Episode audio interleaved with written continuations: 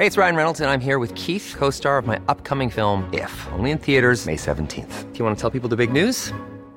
All right, I'll do. Sign up now and you'll get unlimited for $15 a month in six months of Paramount Plus Essential Plan on us. Mintmobile.com slash switch.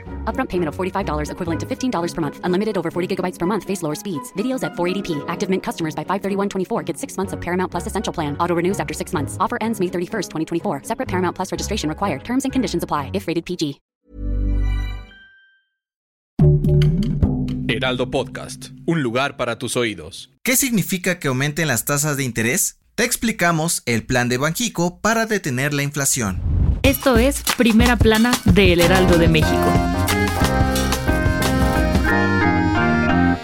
Aunque el gobierno de AMLO y cientos de empresarios han luchado fuerte contra la inflación en México, de poco ha servido el esfuerzo. Y es que según el INEGI, en la primera quincena de junio se ubicó en 7.88%, niveles que no se habían visto en los últimos 20 años. Por si no lo recuerdas, la inflación es el aumento generalizado y sostenido del valor de bienes y servicios en el país. Para medirla, el INEGI hace una encuesta mensual para conocer el ingreso y gasto de las familias a nivel nacional y se compara con otros periodos para determinar la variación de los precios. Y sí, hoy en día la inflación está ahorcando y sacudiendo los bolsillos de las familias mexicanas, que en las primeras dos semanas del mes tuvieron que pagar más por productos y servicios como la papa, naranja, pollo, pan dulce, refrescos y hasta electricidad. ¿Lo sentiste? Pero esa no es la única mala noticia para las finanzas del país, pues el Banco de México puso en marcha un plan de emergencia para apretar la economía y tratar de hacerle frente a la inflación por lo que subieron la tasa de interés de 7 a 7.75%.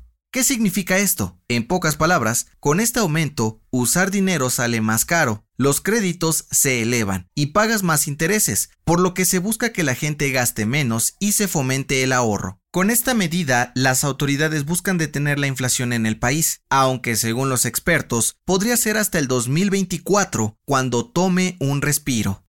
Gracias por escucharnos. Si te gusta Primera Plana y quieres seguir bien informado, síguenos en Spotify para no perderte de las noticias más importantes.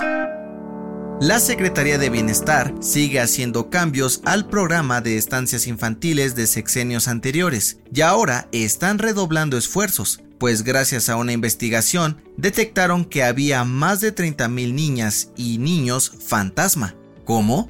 Pues según la titular de la dependencia, Ariadna Montiel, los niños fueron inscritos al programa social sin el consentimiento de sus familias, para que así las estancias recibieran dinero y otros beneficios del gobierno. Ante esto, la funcionaria aseguró que debido a esto cambiaron la jugada y en lugar de dar los apoyos a las instituciones, ahora los dan directamente a las madres de familia para que puedan ayudar a sus hijos.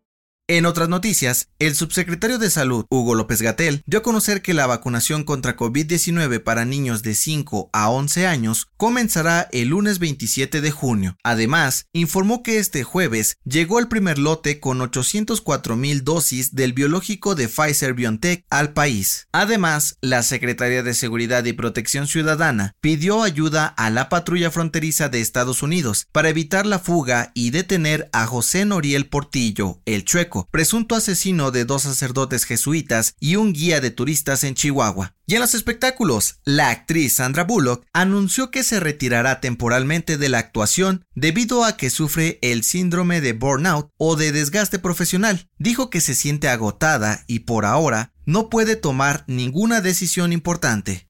El dato que cambiará tu día. Seguro te ha pasado más de una vez. Empiezas a cortar una cebolla y a llorar como un bebé y no sabes por qué. No te preocupes, aquí te explicamos por qué pasa esto. Cuando cortamos una cebolla, rompemos varias de sus paredes celulares. Estas rupturas liberan compuestos químicos y gases muy irritantes, que cuando se combinan con el agua de las lágrimas irrita los ojos. Naturalmente, el cerebro lo interpreta como una amenaza y activa las glándulas lagrimales para proteger a tus ojos de la irritación. Por eso, terminas llorando. Si quieres evitarlo, puedes intentar cortar cebollas bajo el chorro de agua frío. Así, los químicos reaccionarán a ella y no a tus lágrimas. Yo soy José Mata y nos escuchamos en la próxima. Esto fue Primera Plana, un podcast del Heraldo de México. Encuentra nuestra Primera Plana en el periódico impreso, página web y ahora en podcast. Síguenos en Instagram y TikTok como El Heraldo Podcast y en Facebook, Twitter y YouTube como El Heraldo de México. Hasta mañana.